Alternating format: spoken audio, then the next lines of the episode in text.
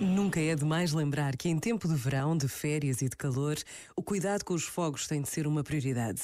Temos tendência a esquecer depressa os sustos do passado, o sofrimento dos outros, os compromissos assumidos. Mas o nosso dever, enquanto cidadãos livres e responsáveis, também passa pelo esforço de recordar, de participar de forma ativa na defesa dos bens de todos. Por vezes, basta a pausa de um minuto para nos lembrarmos do perigo do fogo. E Deus espera o melhor de cada um de nós. Pensa nisto e boa noite. Este momento está disponível em podcast no site e na app.